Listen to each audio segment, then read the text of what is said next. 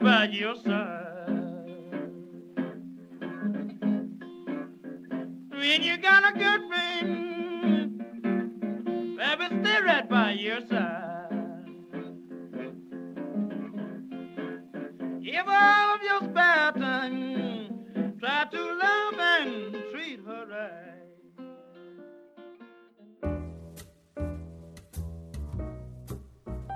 Hola a todas y todos y bienvenidos a nuestro sexto capítulo de Funados. Soy Joaquín Herrera, eh, también conocido como el líder supremo, eh, denominado por mis amigos y compañeros de este podcast Rafael Albert y Francisco Merino. ¿Cómo están chiquillos? Bien, pues aquí estamos. Bueno, bien dentro de lo que se puede decir respecto de una cuarentena, por cierto. O sea, bien porque no tenemos coronavirus, bien porque en una elección democrática y sin coerción alguna no fue apuntado con ninguna arma, te designé nuestro líder supremo. Eso, exactamente. Me gusta esa denominación. Creo que es totalmente meritoria, ¿cierto? Y ojo, ¿ah? porque los líderes supremos están ahí para ser derribados. Este, lle- llegó al tiro el terrorista, ¿viste? Inmediatamente. No, por suerte. Bueno. estoy- Miren, su líder supremo hoy día está feliz. Antes andaba con un ánimo un poco cansino, medio como lateado, eh, pero hoy día amanecí con una suerte de vigor propio de Kim Jong-un, resucitado, más ¿cierto? Más vivo que nunca. Más vivo que nunca. Y estoy con muchas ganas de grabar este sexto capítulo ya increíble. ¿eh? Bueno, ha pasado el tiempo. Oye, miren, por lo menos estamos sanos. Partamos por eso. Todavía no morimos de coronavirus y esperemos que no lo hagamos, ni nadie. Eh, y por otro lado, han pasado hartas cosas. Yo creo que ha sido un, un par de semanas entretenidas como para el quehacer político y social, ¿o no? Sí, O sea- absolutamente. ¿Cómo ha pasado el tiempo? Cuando empezamos a grabar se podía salir a la calle. Tremendo. Podíamos abrazarnos, saludarnos, ¿cierto? Ir a Vernos. espectáculos masivos, Ir a, especta- ir a protestas. por ejemplo. A propósito de protesta, Rafiki, ¿te parece si empezamos directamente eh, y vamos con nuestro primer funado este capítulo? Por supuesto, pues líder supremo. Eh, mm, el primer funado de esta noche eh, será entregado o está delimitado en la derecha política. Eh, ¿Por qué? Se preguntarán nuestras señoras y señores auditores por la serie de declaraciones que han habido los últimos días a propósito de la posibilidad de prorrogar o suspender incluso el plebiscito del 25 de octubre. ¿Por qué te parece que es funable? Bueno, hay diversas razones ¿no? que podemos debatir, eh, pero haciendo como un paneo rápido, eh, aparecieron figuras de relevancia, uno que llevaba en cuarentena cuatro meses y, no- y algunas semanas, eh, Andrés Chadwick, eh, que en un foro de libertad y desarrollo sostenía que tendría que empezar a diagramarse una suerte de plan B, ¿no?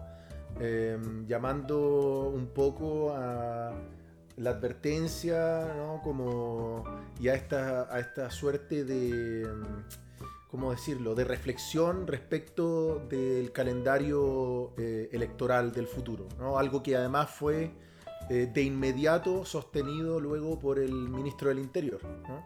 Entonces, Actual ministro del Interior, claro. por el actual ministro del Interior, exacto. Entonces, em, lo mismo vino de un, un día después, si mal no recuerdo, con una entrevista de Sebastián Piñera en la tercera, donde el presidente sostiene que es, eh, ya ni siquiera refiriéndose a la situación sanitaria, ¿no? Em, sino que a la posible recesión, o, es- o casi segura recesión que viene, em, y cómo esto afectaría para la realización de- del plebiscito. ¿no? Entonces, todo este escenario de, de puesta de- en tela de juicio de, de lo que viene el calen- del calendario electoral que viene, por cierto que, que es funable. Guatón, ¿cómo lo ves tú? Ah. No, claramente que obviamente si tú tienes una voz que te empieza a esbozar por el tema sanitario la posibilidad de posponer el plebiscito o de modificar el calendario electoral, suena razonable. Pero el problema es cuando estas voces se concertan, son todas del mismo espectro político, y el presidente que ya no nos tiene que extrañar, metiendo el dedo en la llaga y ya cagándola en lo más profundo, ya lindando en lo inconstitucional, dice, no, es que puede que lo- la recesión económica, los problemas del país, puede ser que te- el país tenga otras prioridades para esa época. De una reforma constitucional que el mismo presidente firmó hace tres meses, cuatro meses.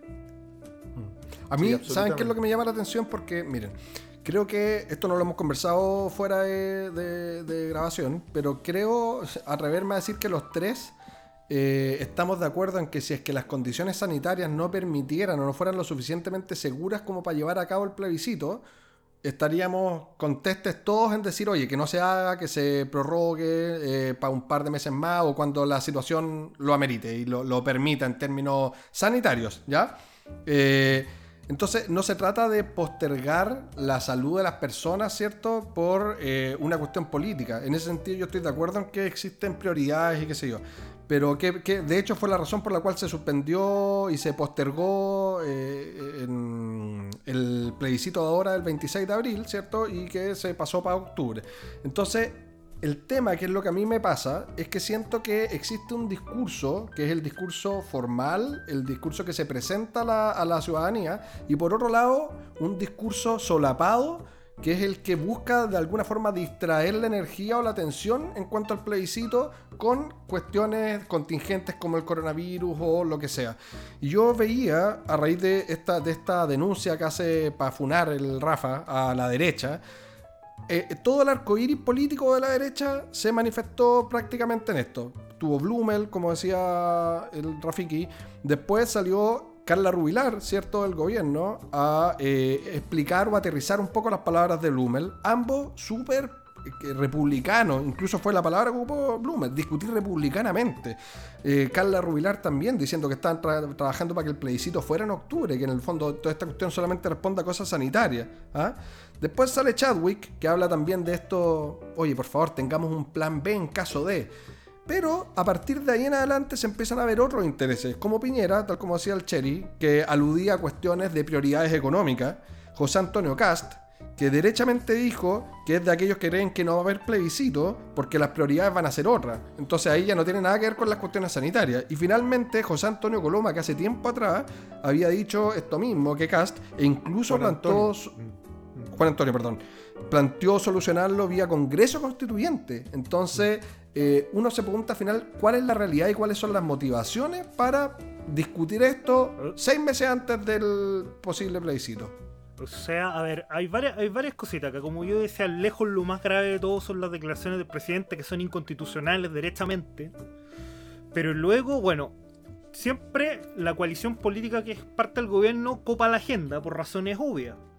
El tema está que así como hemos ya dicho Joaquín y Rafael respecto del arco iris de la derecha, están haciendo una estrategia de copamiento utilizando también el hecho de que son, de que los medios de son medios de comunicación que son proclives a su pensamiento político.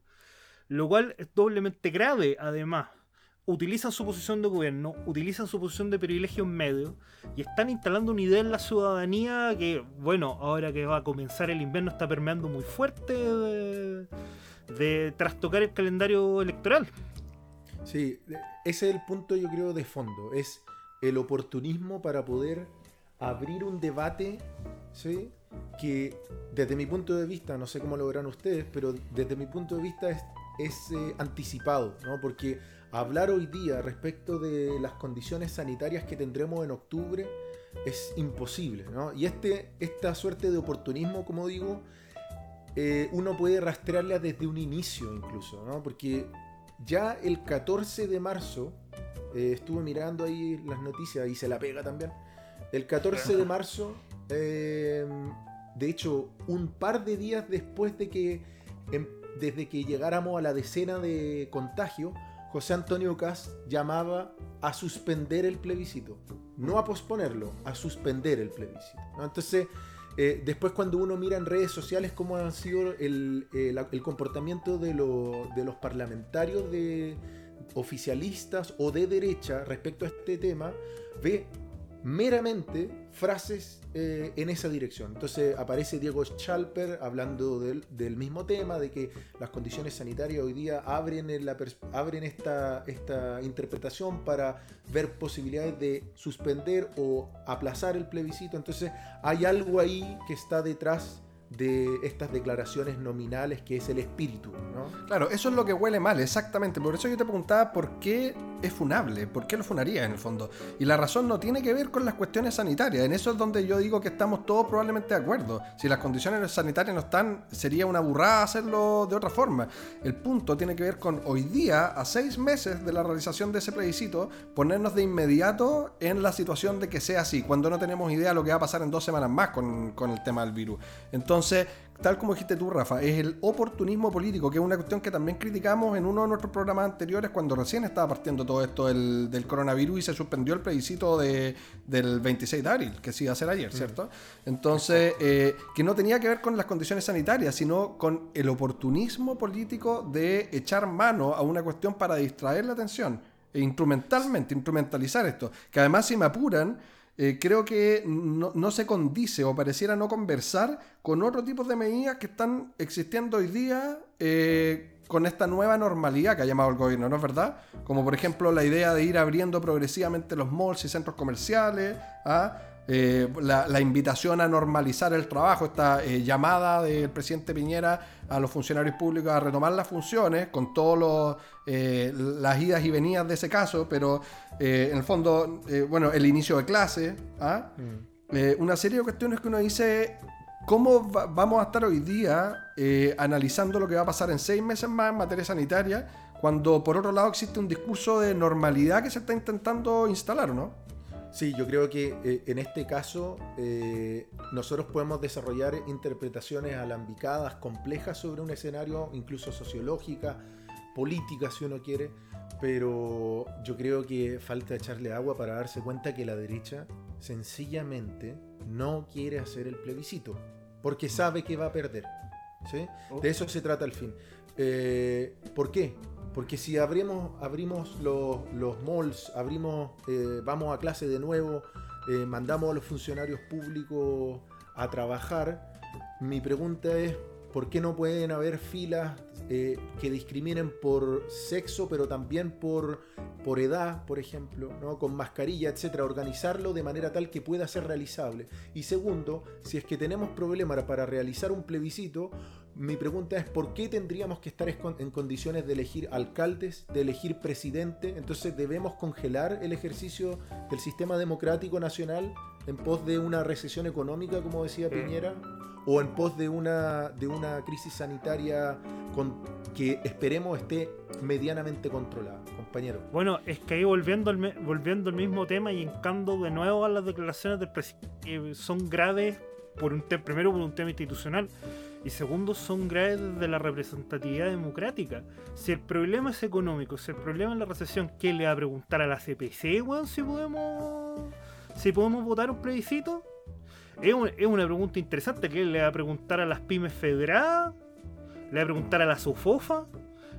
¿Por, ¿Por qué tanto a preguntarle a la ciudadanía? Lo que, bueno, es políticamente grave y es doblemente institucionalmente muy grave. Absolutamente. po. Sí, el, el tema es que eh, acá uno observa cómo la derecha busca, desde mi punto de vista nuevamente, encontrar el camino para lograr el objetivo buscado, que es sencillamente no hacer el plebiscito. Sí, ese, es- Claro. ese es el punto. O, o al menos debilitar la- la- el movimiento ciudadano a tal punto que el resultado del plebiscito sea el que ellos quieran. Entonces, nuevamente cobra valor, así como que re- renace y, y surge así como el líder supremo de su tumba.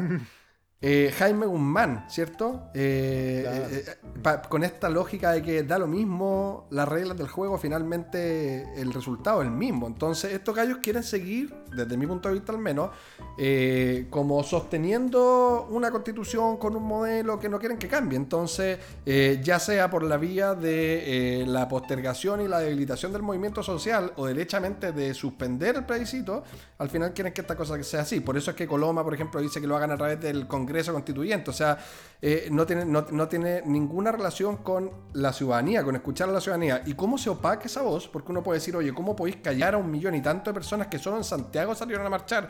El movimiento transversal a lo largo del país y todo lo demás, el, eh, todo el cierto esta suerte de plebiscito que se hizo con las municipalidades, en donde los resultados eran arrolladores para la prueba. Eh, qué mejor excusa que una cuestión sanitaria de vida o muerte. O sea, decir, acá está la vida de los chilenos en juego. ¿Cómo vamos a estar, preocupándonos de la Carta Magna, ¿cierto? Si es la vida misma. Entonces, a mí eso es lo que me molesta, es la apelación barata a una cuestión que si el día de mañana está en juego, por supuesto que se suspende el plebiscito y se, reprograma. Pero hoy día hablarlo con seis meses de anticipación me parece francamente oportunista y, destemplado. Ahora, lo interesante es que la derecha está en una calle sin salida. Está en una calle sin salida. ¿Por qué sostengo esto?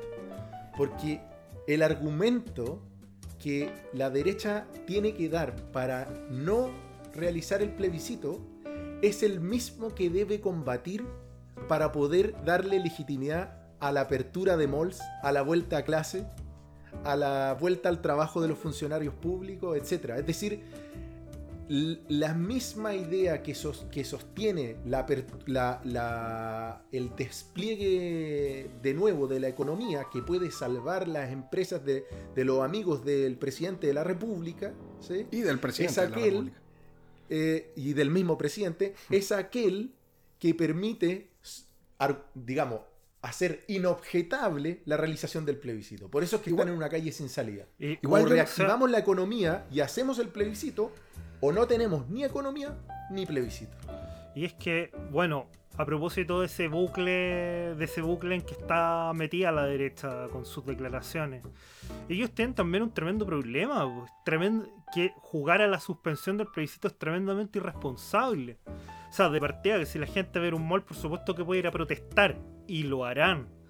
Entonces, Y lo haremos. El- y el, entonces el tema ya, no se hace el plebiscito este año. ¿Y tú crees que el próximo año que la gente se va a olvidar? No, lo que pasa es que, mira, para mí eso tiene que ver con una cuestión súper importante que tocaba y tú, Guatón, hace un rato atrás, que es el lugar desde donde se instala este discurso. Esto no lo está diciendo cualquier persona ni, ni se trata de cualquier argumento. Lo está diciendo desde el presidente de la República hasta José Antonio Cast, pasando por todo el, el- ¿cierto? El, eh, el espectro intermedio y basado en una cuestión de salubridad pública que es a nivel mundial y que ha sido una de las peores que, como crisis eh, de pandemia sanitaria en los últimos 30 años. Entonces, uno cuando ve esto es como inapelable. Entonces, poco a poco, y esto es algo que podemos ver tal como lo dice el Rafa a raíz de las primeras declaraciones de José Antonio Castro, cómo ha ido evolucionando, poco a poco se va a empezar a instalar el discurso de que hoy día no es prioritario esto. ¿ah? De que el día de ayer tenía que ver con una preocupación sanitaria, hoy día quizás la, la preocupación sanitaria ya no está, estamos hablando del futuro, octubre, pero el país quedó para la cagada, o sea, entre la crisis social del 2019, el coronavirus, eh, todas las empresas que han quebrado, ¿cómo vamos a destinar esta brutalidad de plata, ¿cierto? Con todo este tiempo, con la incertidumbre política, jurídica, eh, eh, en este escenario, o sea, no, no, no está el horno pabollo. Eso es como la derecha va a instalar el discurso. Eh, Yo creo que ni siquiera soy tan original en, decirlo así. Pero la estrategia va por ahí. Entonces, por eso es que es manipulador y oportunista el hoy día empezar a sembrar eso. Porque, claro, uno podría tener ciertas diferencias con lo que dice Rafa. No es lo mismo ir a un mall que mo- movilizar el país completo para un plebiscito. Pero hay cosas que pueden ser más controladas o no. Pero acá, para mí, eh, esta cuestión eh, es finalmente un lobo con piel de oveja. O sea, dicen vamos a proteger a la ciudadanía, pero al final, finalmente el interés, creo yo, es otro. Sí, pero, pero, pero yo creo que es menos riesgoso ir a votar una vez en no sé cuánto tiempo que ir a que mandar a los niños a la escuela, digamos. Entonces, eh, y lo segundo es que lo que lo que está detrás de ese espíritu, siguiendo lo que lo que dices tú, Joaquín, es eh, si es que no se logra suspender el plebiscito, aplazarlo lo suficiente para eh, lograr adormecer el descontento. ¿sí? el problema, adormecer, digamos, eh, anestesiar, eh, que la gente Diluir, claro. se, se canse, diluir, porque nadie aguanta situaciones de tensión por demasiado tiempo. Ahora, lo que olvida eh, este sector es que estas cuestiones son bastante dialécticas, es decir, pueden ir hacia un lado como al otro. Entonces, eh, esto que ellos entienden como eh, un objetivo aumentado de adormecer puede el día de mañana acelerar el problema ¿no? y volver a Lo que- explotar. Es que por eso yo vuelvo al tema de la irresponsabilidad política de ese sector. Porque ellos juegan a suspender con tal. por, por jugarse por la permanencia de la constitución. El problema surge es que yo no veo, sobre todo si el escenario económico que se viene es peor. Yo no creo, yo no veo cómo la gente va a estar más adormecida. Cómo va a estar menos enojada. Mm. Es, Bueno, y ese es un yo- tremendo problema que veo en, e- en esa forma de proceder. Yo creo que, yo creo que eso, Cherry, tal como dice el, Rafa, es una cuestión dialéctica. O puede ser que el golpe sea tan duro que te eh, asuste y tú digas, yo, bueno, no estoy en condiciones de pedir nada más porque acá tenemos cueva de estar ganando este sueldo mínimo y vivir en esta mierda porque podría ser aún peor. Esa es una posibilidad. Y el otro escenario es que uno diga, ya lo perdí todo, no, estoy- no tengo nada que perder, vamos y sigamos en esta cuestión. Y o nos matamos todos o la hacemos. Entonces, ¿y eh, ¿por qué me parece interesante esa cuestión? Porque eh, salió en estos días la última Cadem, ¿cierto? Eh, corrígeme Rafa si me equivoco, pero si no me equivoco, el 50% decía que el plebiscito debía postergarse hasta que se supere la crisis del COVID, ¿o no? Sí. Así Entonces, ¿por qué planteo esto? Porque la Academ no es cualquier encuesta y quizás tú no podrías ilu- eh, eh, como ilustrar un poco más en eso, pero aparentemente también choca ese discurso y esa medición con la de eh, las votaciones, por ejemplo, virtuales que se hicieron ayer como plebiscito simbólico a raíz del, de- del que fue aplazado, ¿no es verdad? Sí, así es. Bueno, eh, la Academia es una encuesta semanal que eh, ustedes conocen en casa, los que no, eh, quienes nos escuchan también, seguramente, eh, que sale, bueno, todas las semanas preguntando materias de interés nacional.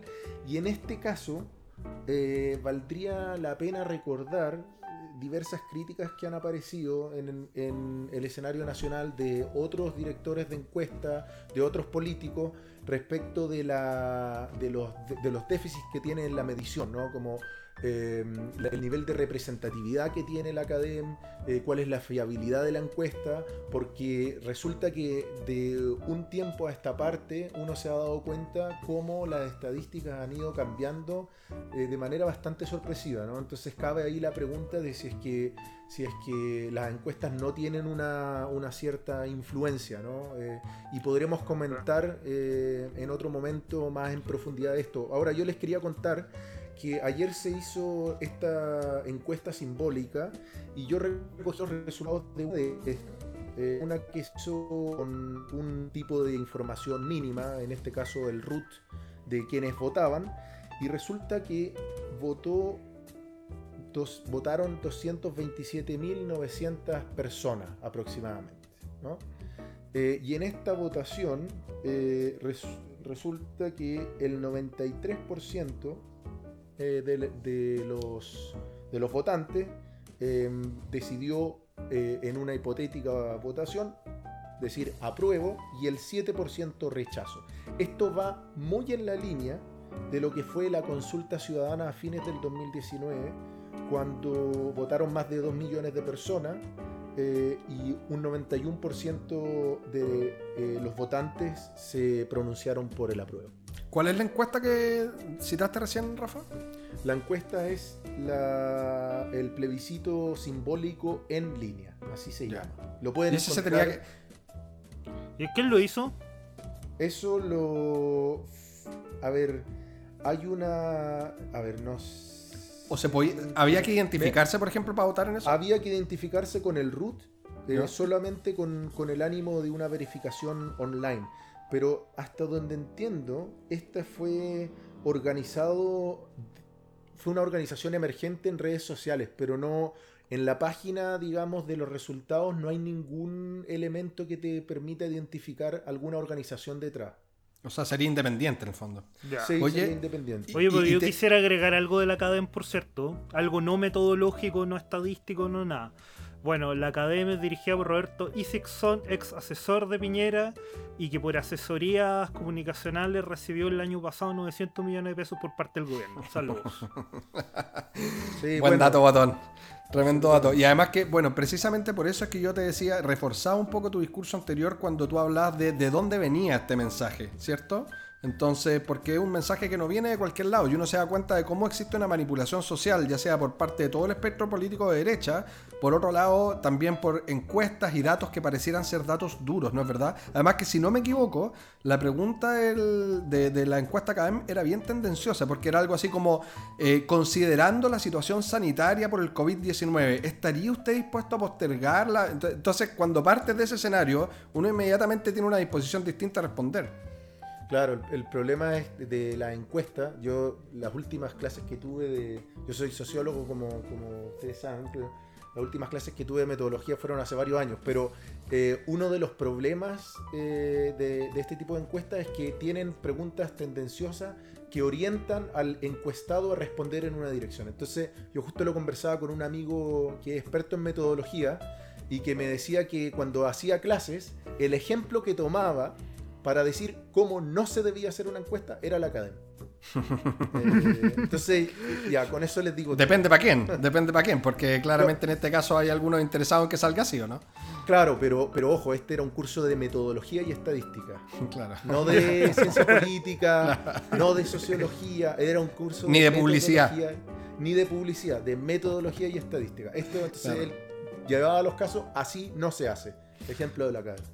Oye, Guatón, y a todo esto la, oposición despertó, ¿ah? porque nosotros le tiramos la oreja hace un par de semanas y ahora, eh, con ocasión de, de estos eh, mensajes de la derecha, salió, ¿o no? Hoy día publicó una carta. Sí, vimos por redes sociales que salió una carta publicada por varios presidentes, no sé si eran todos los partidos de la oposición, pero un espectro bastante amplio, desde la democracia cristiana hasta el Partido Iguales, Convergencia Social, el Partido Socialista, que en el fondo ya cuestionando este tono de suspender el plebiscito y llamando a la seriedad política al otro espectro político. Oye, ¿puso, ¿puso la DC alguna nota al pie? Así como en este punto no estamos de acuerdo, no sé, algo como. algo por el estilo, ¿no? Eso No, está no. implícito. No, y de hecho nosotros lo, vimos en el Instagram de la democracia cristiana, fue bien raro eso. No, ahora fuera de broma, eso me, me parece, me parece una buena señal, ¿no? Porque después de que incluso hace dos semanas hayamos funado a la oposición, eh, es necesario ver estos signos de reactivación y de trabajo en conjunto, por supuesto. Claro, porque la oposición, el rol de la oposición finalmente, más allá de que sea de derecha o izquierda, tiene que ver con la legitimidad del sistema democrático. O sea, tiene que haber un rol ahí fiscalizador, de denuncia. Eh, no se trata de aportillar, como a veces ocurre, ¿cierto?, para remar contra, contra la corriente, sino que más bien todo lo contrario, potenciar en el fondo un trabajo, pero a partir de ese ejercicio democrático. Oigan, chiquillos, estamos medio pasados en el rato y tenemos que eh, ir a nuestro segundo funado el día de hoy. Eh, ¿Les parece si me doy un gustito y lo puedo presentar yo? Me, miren el gesto de humildad que está teniendo su líder supremo. Usted es, usted es el líder supremo, no tiene que preguntarnos ese tipo de cosas. Me Es que me parece asusté. peligroso. Me parece peligrosamente democrática tu actitud, Joaquín.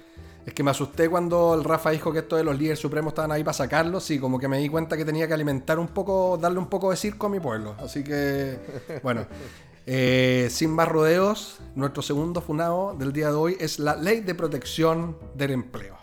¿Cierto? Eh, voy a darle un poco, yo les voy a dar un poco de contexto. Bueno, no es ninguna novedad para, para, para ninguno de nosotros eh, el que la situación económica y la proyección de crecimiento del país en general es bastante eh, precaria o está muy disminuida hoy en relación a lo que se habría pensado hace un par de años atrás. Primero por todo lo que ha significado la- el estallido social del año pasado, que uno podría discutir, pero en definitiva ha tenido un impacto eh, importante en la economía. Y por otro lado, ahora esto del eh, coronavirus que ha mermado muchísimo la capacidad económica y eso implica, entre otras cosas, una posible un, un aumento del desempleo. Bueno, Estamos hasta el pico. básicamente. Entonces, eh, ¿qué pasó? Eh, se los voy a decir de forma gráfica. Hace, un poco más de un mes atrás, a finales del, de marzo, eh, la Dirección del Trabajo sacó un dictamen, ¿cierto? En donde decía algo muy bueno para los trabajadores, que era que no podían ser despedidos basados en la causal de caso fortuito o fuerza mayor que supuestamente había dado lugar todas estas cuarentenas y medidas de la autoridad, ¿no es verdad? ¿Por qué algunos empresarios querían hacer eso? Por favor retengan esto porque es importante, porque cuando se despide a una persona basada en, la causal de caso fortuito o fuerza mayor, no se le paga un peso por indemnización de daños de servicio, ni un peso. Entonces, si tú llevas unos 10 años trabajando, no te pagan el equivalente, a diferencia de lo que ocurre cuando lo hacen con la causal de eh, necesidades de la empresa, que es lo típico que le ha tocado probablemente a más de uno vivir con el sobre azul acá. Entonces, eh, este, este pronunciamiento que fue bastante negativo se basaba en la idea de que eh, estas medidas eran transitorias y el caso fortuito tenía que ser permanente, entonces no aplicaba. Pero dijo otra cosa que enredó un poco la- el asunto y le metió pelo a la sopa, porque lo que dijeron era que sí podían suspender los contratos de trabajo, ¿no es verdad? Porque el- la, la situación impedía que alguna de las que ambas partes eh, cumplieran con sus obligaciones, ya sea por parte del trabajador eh, de prestar los servicios y en el caso del empleador de pagar las remuneraciones. ¿Estoy en lo correcto, Guatón? Sí, sí.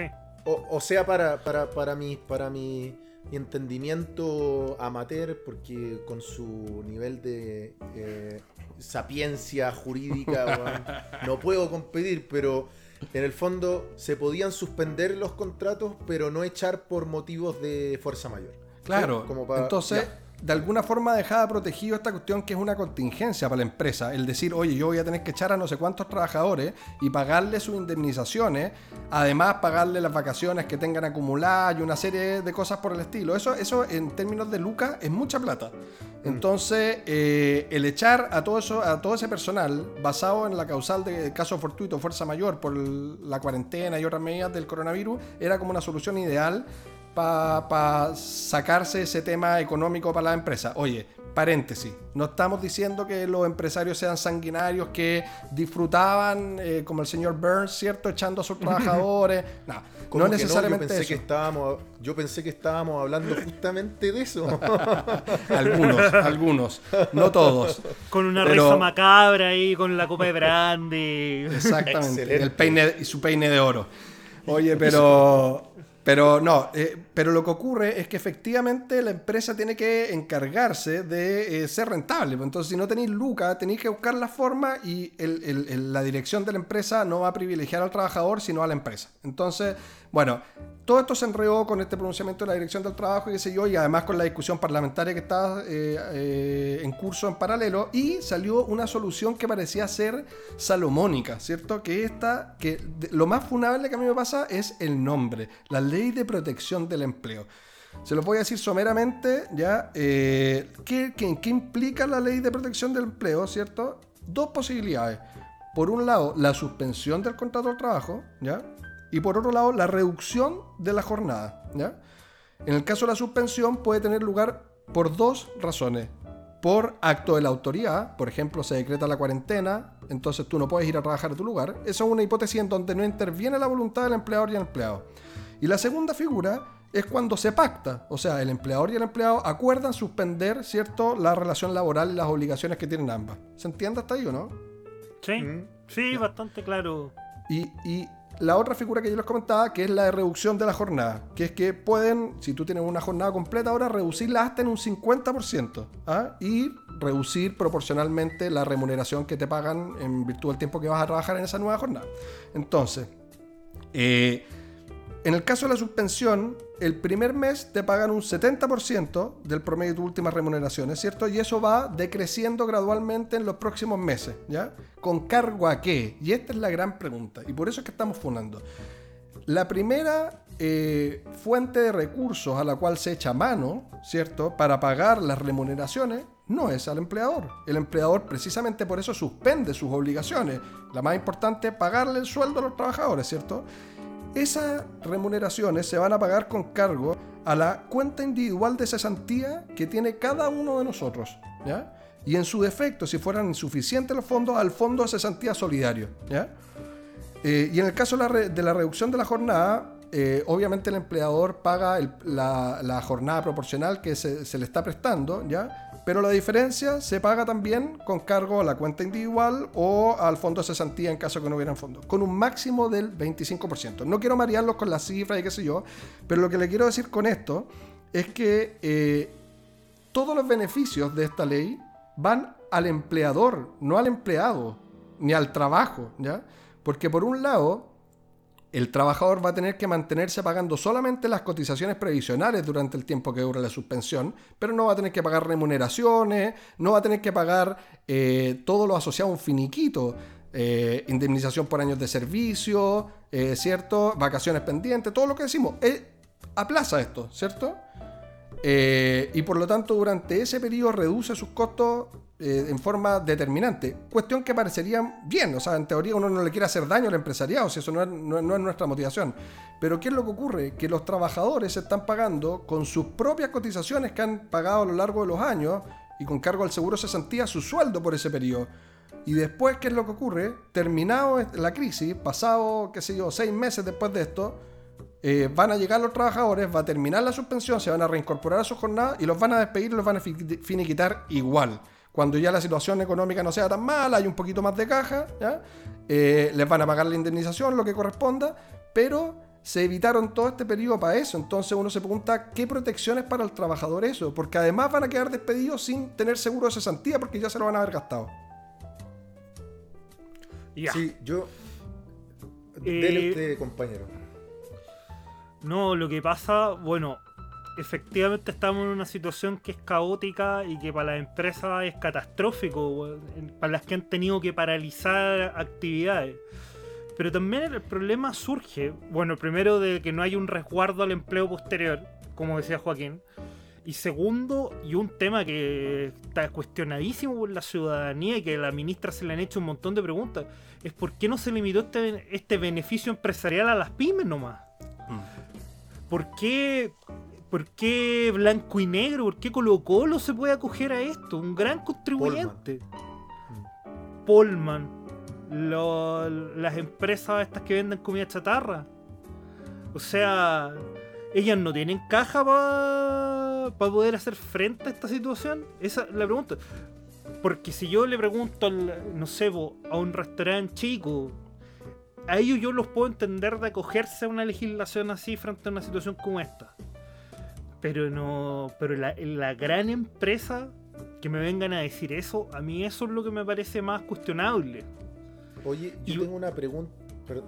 Sí, tengo una pregunta para ustedes, eh, queridos abogados. Eh, ¿Cuál es. eh, ¿Hay algún tipo de fiscalización que, en el cual, como ciudadano, podamos estar seguros que aquellos que reciben la ley de protección, perdón, que reciben la, esta, ¿cómo se llama? Esta remuneración entregada por la ley de protección de- del empleo, eh, estén en condiciones de necesidad, ¿no? No tengan la fluidez para poder soportar la crisis con hombros propios.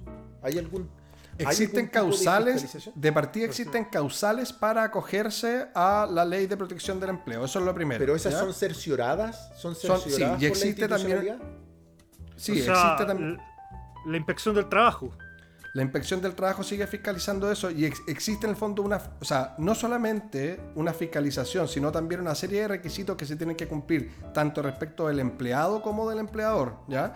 Nosotros tampoco queremos marear a, eh, a nuestros amigos y amigas auditores, pero en el fondo sí entregar ciertos elementos básicos que permitan eh, entender de qué estamos hablando y por qué es que nos parece criticable esto. Ahora, lo que dice el guatón, para mí es dio en el clavo. Yo lo tenía anotado acá en algunos apuntes que tomo, y es precisamente eso para mí el tema. Dos cosas. Por un lado, tratar de amarrar el trabajo de esos trabajadores una vez que termina la suspensión, ¿cierto? O la reducción de la jornada. Eso sería lógico. Ahora, uno se puede preguntar con qué caja, qué pasa si las condiciones económicas no se permiten. Bueno, en el llegado el momento trágico, una empresa eventualmente podría tener que quebrar, que es el riesgo que se quiere evitar. Pero por otro lado, si, si es que no es así, ¿quién va a ser el que pague eso? El trabajador siempre. Porque si la empresa quiebra, el trabajador caga.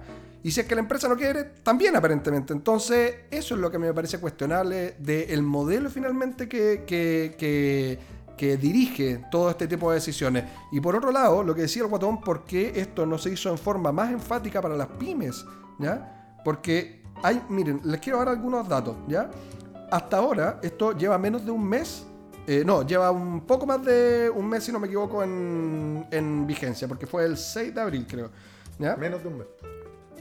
Ah, toda la razón, pues si estamos todavía estamos en, Fue el 6 de abril fue publicada la ley. Y desde el 6 de abril hasta ahora se han, se han presentado 66.573 solicitudes de empresas para acogerse a eh, los beneficios de la ley de protección del trabajo, ¿ya? De las cuales 66.500 y tantas, ¿ya? 875 son grandes.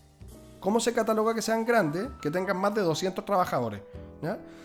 Uno podría decir, ¿cuánto es eso? Eso es el 1,3% del total. O sea, uno podría decir, bajo esta, estoy siguiendo la lógica liberal que le encanta, de los números, las cifras, hemos hablado N de cifras, ¿ya?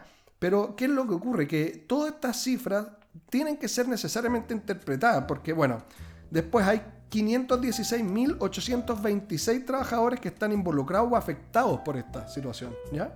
Pero yo les quiero dar un dato ahora que es el relevante. El porcentaje más alto, ¿ya?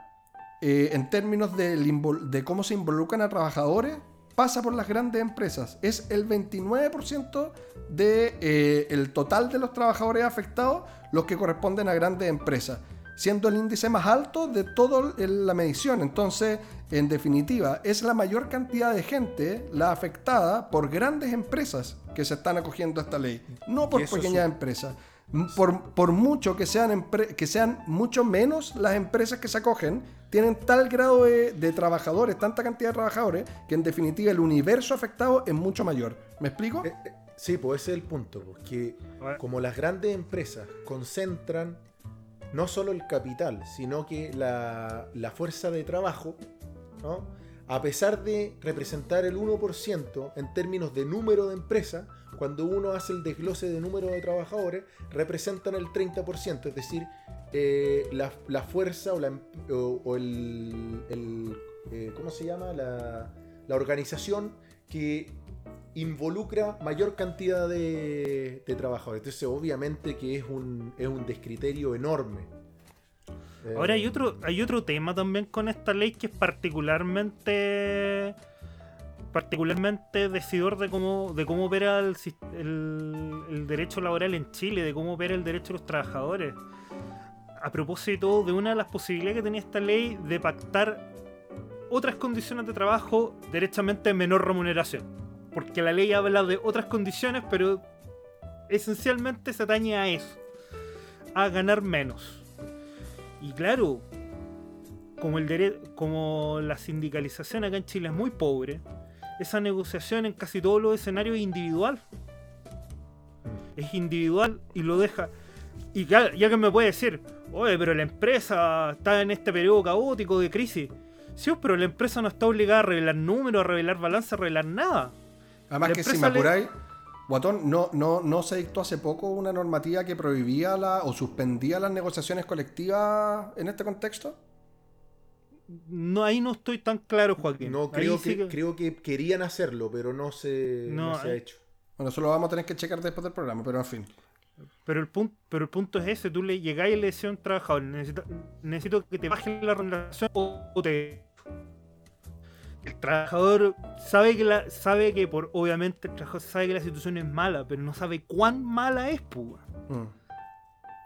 Sí, pues absolutamente. Sí, hay un abuso que a mí lo que me lleva a concluir de esta cuestión es que ya eh, hemos analizado súper pormenorizada, incluso técnicamente, este tema, pero al final del día hay una cuestión que obedece a la guata, casi al sentido común, que es cuando uno dice, pasa toda esta crisis, esta crisis terrible, que por supuesto que le va a costar mucho a mucha gente, ¿ya? Desde el que más tiene al que menos tiene. Pero la pregunta es, ¿a quiénes les va a afectar en su calidad de vida este tipo de situación económica, eh, de salud? ¿A quiénes? Y es siempre a la misma gente que es la gente que tiene menos recursos. Porque Polman probablemente va a perder mucha plata. Más plata que todo el resto de la gente probablemente. Por poner un ejemplo cualquiera. Pero Polman nunca no va a va bajar de su calidad de vida. Va a tener la misma casa, la misma. Va a ser la misma weá de siempre. En cambio, hay gente que va a verse endeudada hasta el cogote. Que va a perder su trabajo, que va a quedar ni siquiera con seguro de cesantía en caso que la echen de la próxima pega. O sea, es una cuestión que uno dice, nuevamente son los mismos los que pagan esta cuestión. Y ahí es donde eh, a mí me afecta. Además que quiero dejar presentado un último tema, no sé si tú también lo querés comentar, Rafa, pero es que incluso las clínicas, las clínicas están tratando de solicitar, o sea, están tratando de acogerse a la ley de protección del empleo. Porque, claro, existe un 20% que está vuelto loco, que es el que ve toda la urgencia y toda la cagada del coronavirus, pero hay un 80% que está inactivo con, o con una reducción de la carga laboral importante. Entonces tocáis dicen, oye, los números nos están haciendo mal, está, está la cagada. Y yo les creo, weón, te lo digo verdad, yo les creo. Pero el punto es que estamos en un modelo en donde todo parece gobernado por las lucas y ese tipo de cuestiones. Y yo no quiero sonar como un romántico, pero si es que yo veo algo perverso del capitalismo, es eso. ¿Ya? Bueno, citemos al, al número, al pensador número uno del capitalismo, al viejo Carlitos Marx. ¿Qué es lo que decía el viejo Carlitos Marx? Mientras, mientras, el, mientras los capitalistas ponen el capital, los trabajadores o la masa importante de trabajadores tienen que poner sus cuerpos, sus vidas, ¿no? Entonces, eh, cuando el capitalismo entra en crisis, los trabajadores pierden calidad de vida, pierden condiciones de, eh, de subsistencia, mientras que el capitalista meramente pierde capital. Ahora, refiriéndome al, tema de, la- de las clínicas, yo creo que diste en, el punto de mayor relevancia, es la pregunta por el modelo, ¿no? Entonces, por cierto que entiendo que, que en, en casos como estos no sean sostenibles eh, la realización de ciertos procedimientos, eh, servicios, etcétera, lo que sea, ¿no? Eh, y la pregunta es, ¿está bien que tengamos un modelo basado en la oferta y la demanda para poder sostener la salud del país? Eh, compañero, no Exacto. sé, qué, no sé qué pensáis tú. Lo que pasa que con tu frase de Marx, yo solamente recordé una frase de un pensador, por supuesto, no tan célebre, pero igual de grande.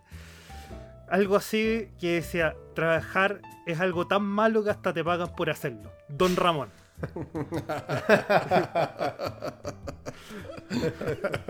El gran Don Sabe, grande don Ramón, que no buscaba trabajo por si encontraba. Oigan, bueno, No, y sabéis que. Y además que yo les voy a decir una cuestión. Hay alguna empresa, yo no tengo mayores antecedentes como para hacer la denuncia ante la inspección del trabajo, pero incluso me ha llegado de manera informal eh, el, el dato de que hay empresas que le están pidiendo a los trabajadores tomarse las vacaciones anticipadas para no tener que pagárselas después. Entonces uno dice, eso ya es francamente De hecho- una ordinariez, pues, weón, ¿cachai? De hecho, abrimos una pregunta en Twitter hoy día eh, para preguntar por experiencias personales y recibimos alguna respuesta en esa línea de gente que eh, habían echado y otra gente que la habían obligado a pactar vacaciones, habiendo, eh, habiéndose eh, acogido a la ley de protección del empleo. ¿no? Entonces, eh, ahí es como la sinvergüenzura al máximo, ¿no?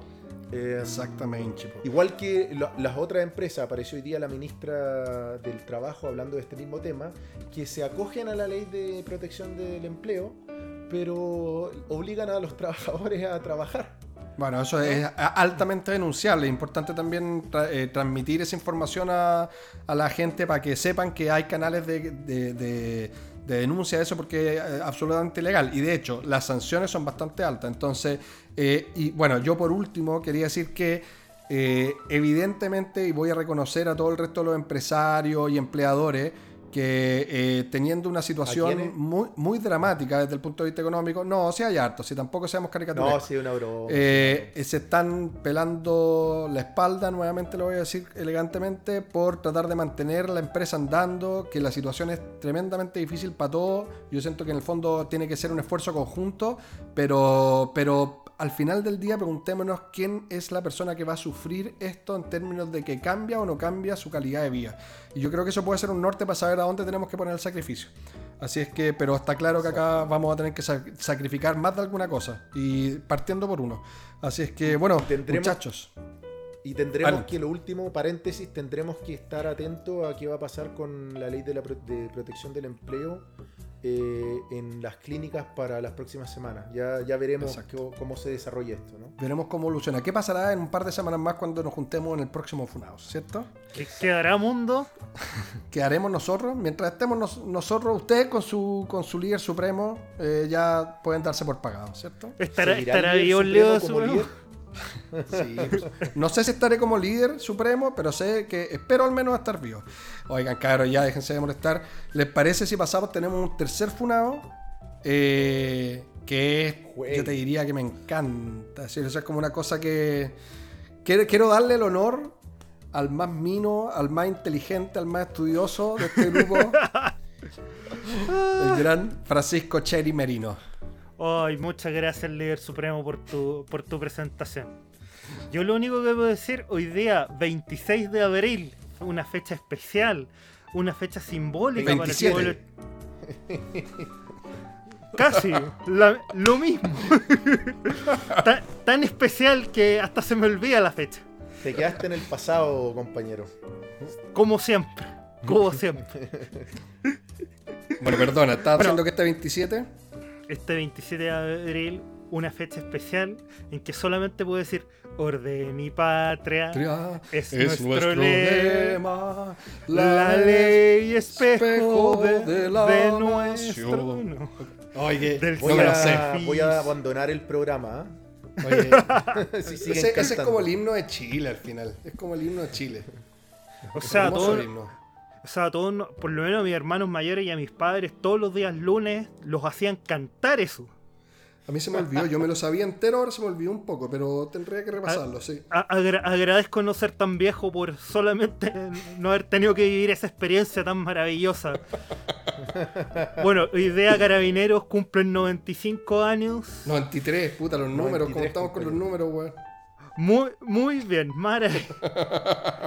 No, 93 años en una época para su historia institucional complejísima, una institución que se ha visto muy cuestionada por la ciudadanía por lo que fue su papel en el estallido social y por lo que ha sido su papel histórico, sobre todo los últimos 45 años desde el golpe de Estado en adelante.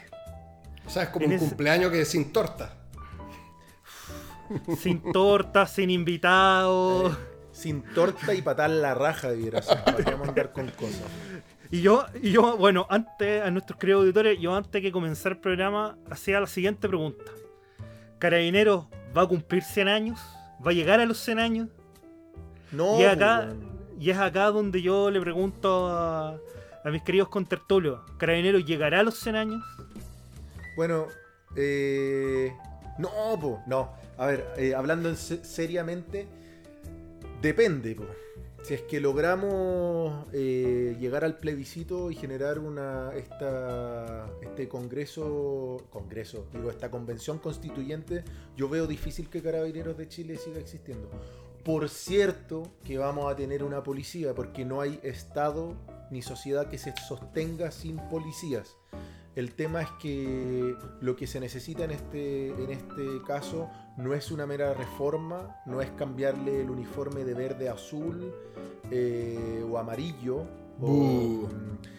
o, rojo incluso, sino que, No, ahí no te lo van a aguantar, weón. sino que es demoler esa institución y volver a ser una nueva policía que esté apegado al respeto eh, de protocolos, que eh, marque un punto de distancia sus- eh, sostenible eh, con cualquier intento de conspiración, y me refiero a montajes, a los montajes que han sido probados en el último tiempo, y por último y más importante, que tenga un respeto irrestricto a los derechos humanos. ¿Y por qué digo esto? No sé si me permiten hacer una cita del general Rosas que mencionaba hoy día, hoy día o ayer, creo no, fue hoy día, eh, respecto de lo que fue el estallido social, el denominado estallido social, eh, diciendo que el gobierno, perdón, que recibí información, in- la instrucción del gobierno, cito, de que todas nuestras actuaciones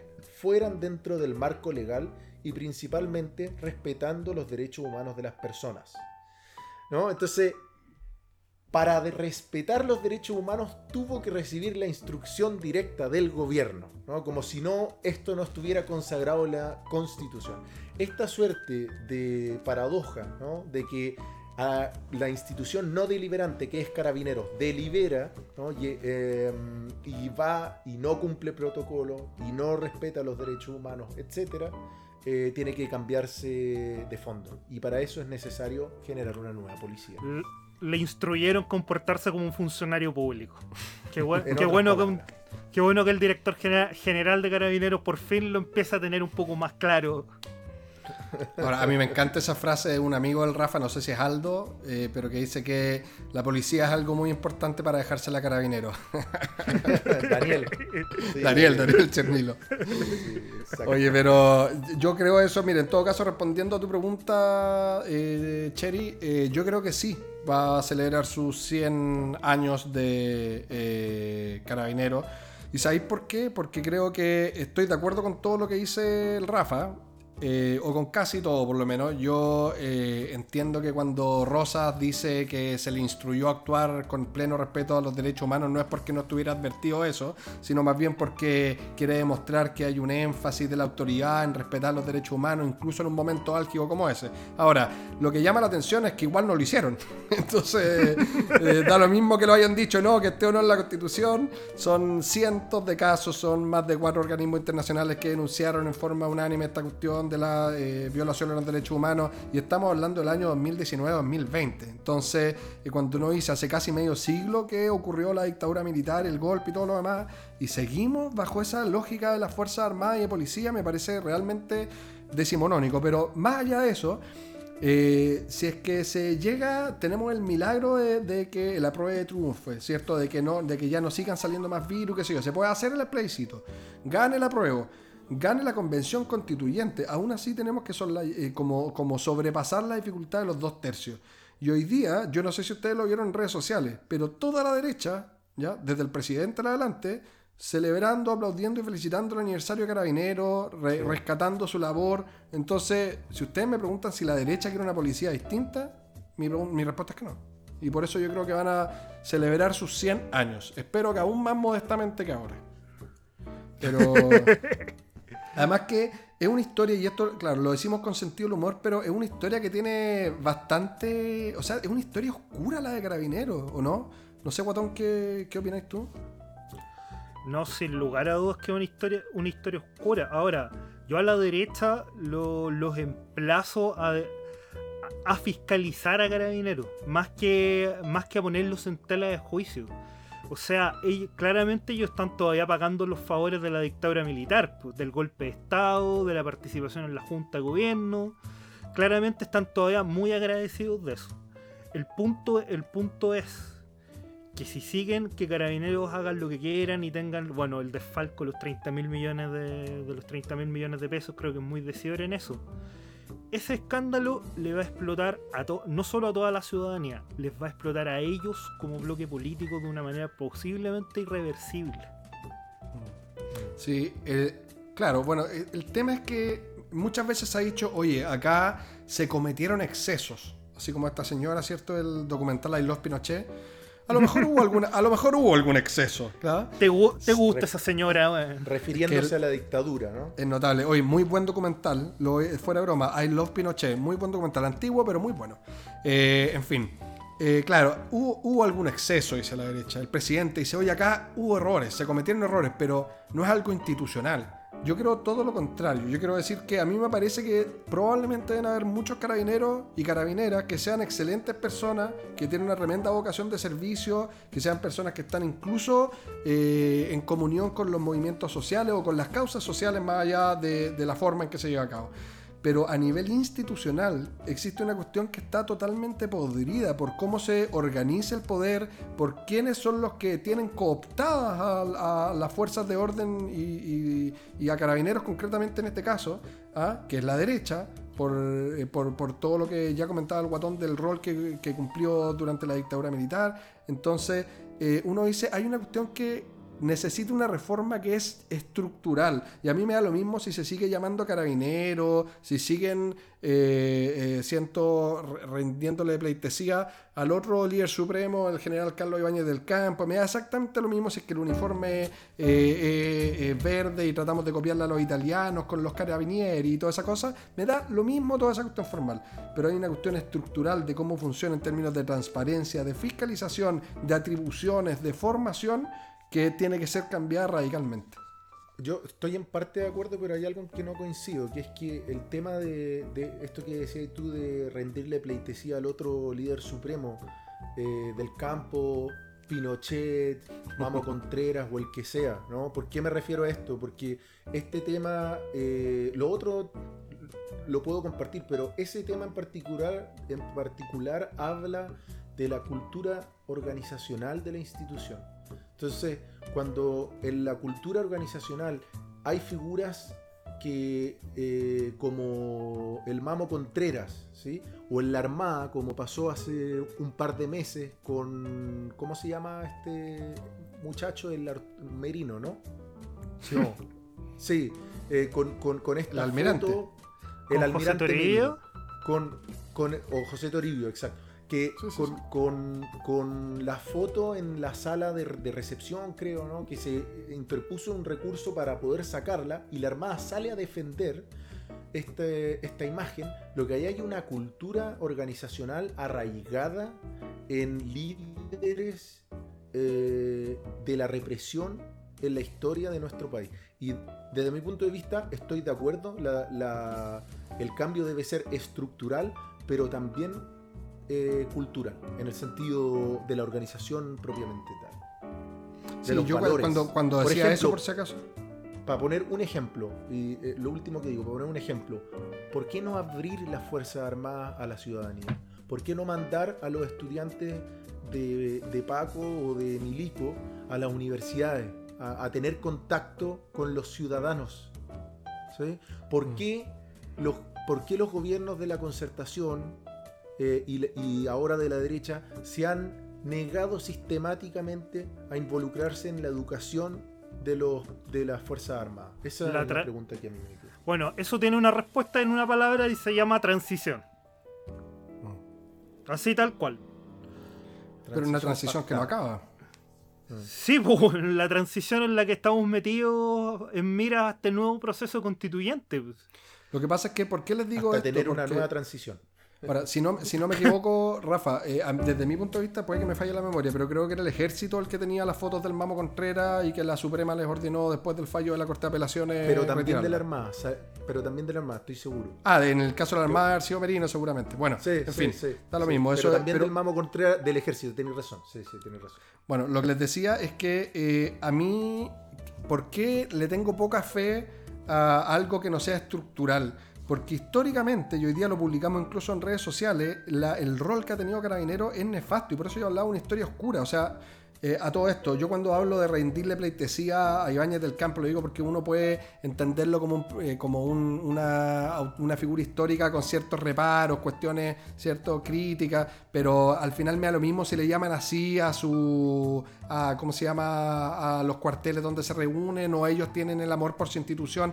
Eso en el fondo me da igual. Eh, cada uno sigue su ideología y sus cosas en la medida en que no sean contradictorias con un Estado democrático. Y para mí ese es el gran punto.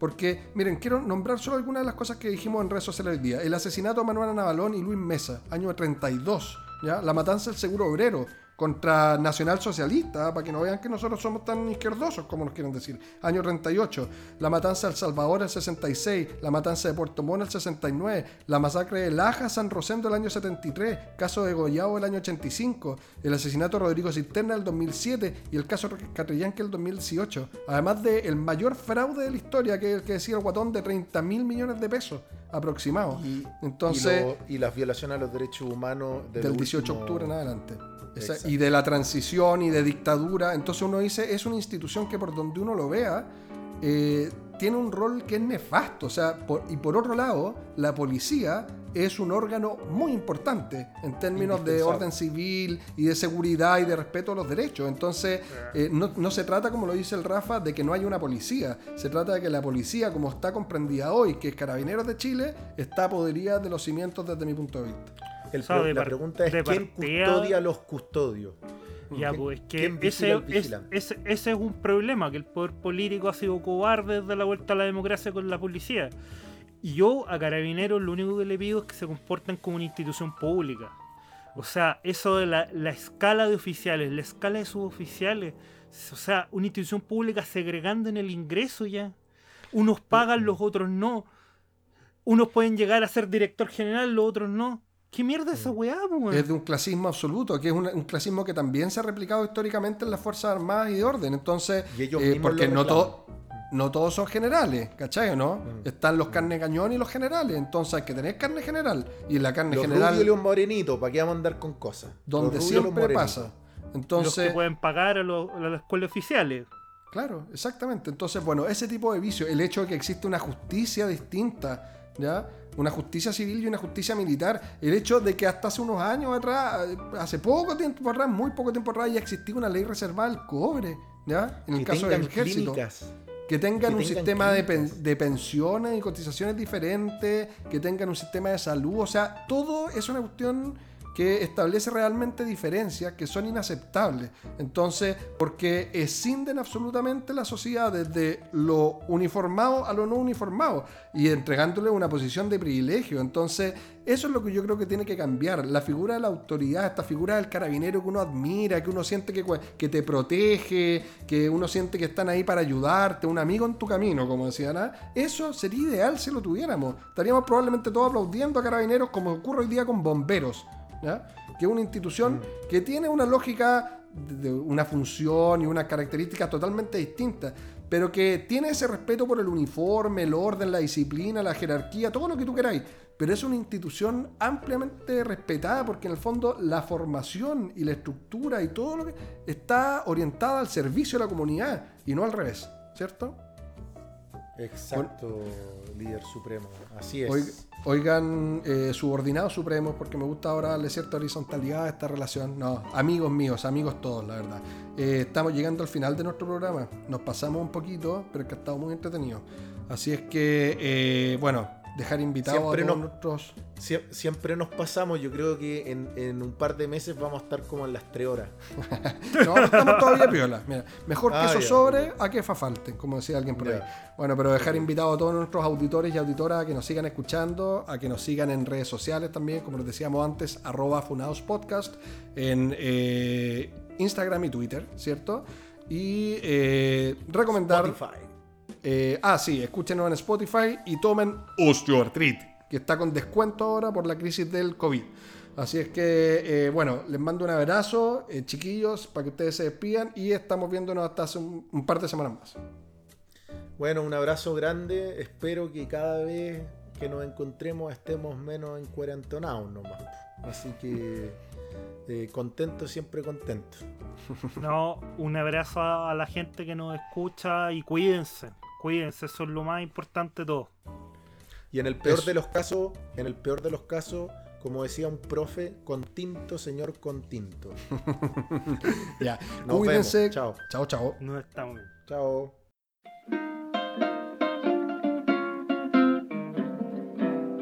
When you got a good friend, that will stay right by your side.